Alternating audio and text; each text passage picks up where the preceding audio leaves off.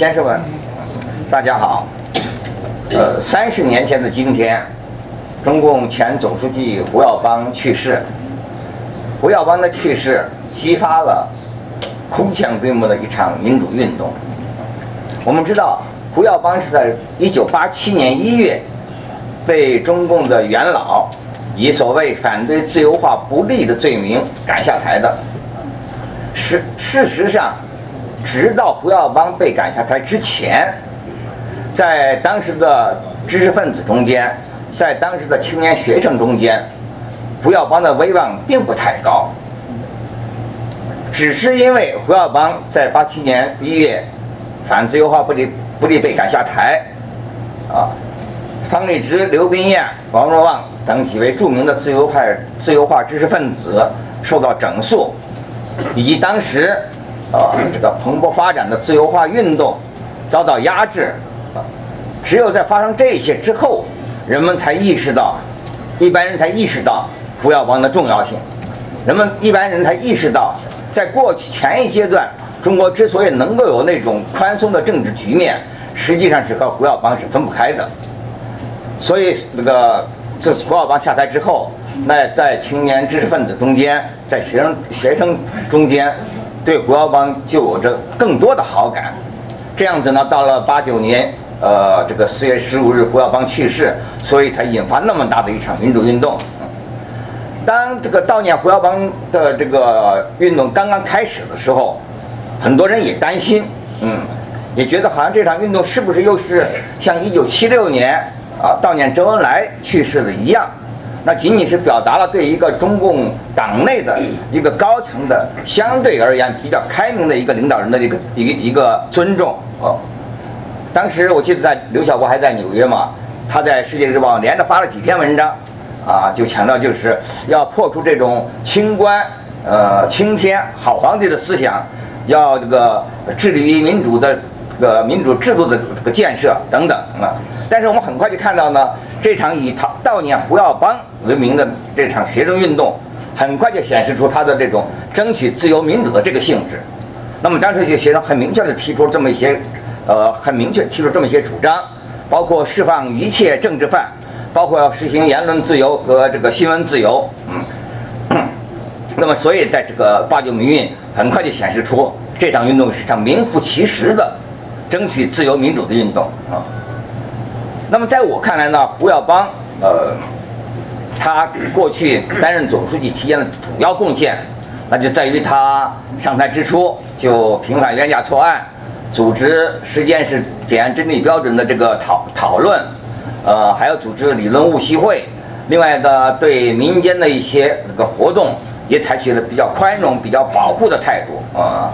那但是我们知道，在民主墙期间，嗯，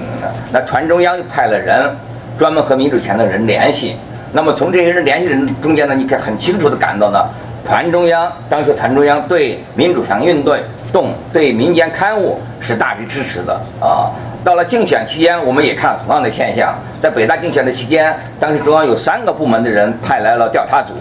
有国家教委、有民政部，还有团中央啊。那么当时呢，国家教委调调查的结论是最恶劣。啊，是相当的反这个呃呃，把这个学生竞选运动是这个扣上这个自由化的罪名，而其中呢，团来自团中央的这个调查组，那对这个竞选运动评评价是最正面、最肯定啊。当然，当时呢，胡耀邦已经不在团中央，但是从我们和当时的团中央的人的接触，我们可以感到呢，那胡耀邦在团中央中间还是有非常高的威信，呃，很多他的。胡耀邦的很多思想，那是通过通过当年团中央这一派的人来加以体现的。当然，呃，你可以说，胡耀邦一直到一直到他死之前，他都是一个共产党员，他都从来没有表示发过表过什么言论，对共产制度进行过很彻底的批判。你也很少看到他有什么言论对这个宪政民主有很明确的认同哦。但是这些问题在我其实都不重要，重要的是胡耀邦他有一种宽容的精神。那么从民主墙运动起就我们就可以看得很清楚，他对于当时邓小平要这样要禁止民主墙抓魏京生，当时他就极力反对的，嗯，那么从当时八十年代的一些学生运动，他都是采取一种宽容的态度。那么这一点其实对于一个共产党领导人就是非常最重要的一点啊。胡适晚年讲过一句话嘛，他说：“我越到后来，我越认为容忍比自由更重要。”其实容忍和自由是一一件事，是同一件事情的两个不同方面。所谓自由，那是对我们自己而言；容忍就是对他人而言。那么，在一个民主国家里的一个一个掌权的人，由于受到这个制度性的约束和制衡，他想不容忍也不行。可是，对于那个没那些没有受到制衡的这么一些掌权的人，他能不能容忍异议，就变得非常重要。那我们看到各个国家的民主转型、专制专制政权转化为民主政权，它其中的标志之一就是